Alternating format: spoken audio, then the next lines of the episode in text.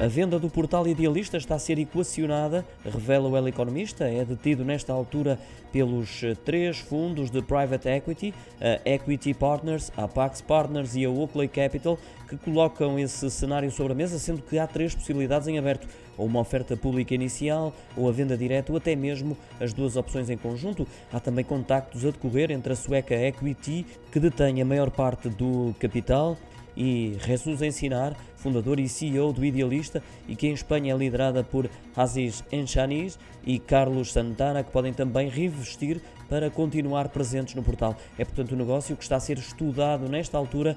Salientar que o portal Idealista foi fundado no ano de 2000, surgiu como uma startup no setor da publicidade imobiliária, sendo hoje líder absoluto em Espanha, Portugal e também em Itália.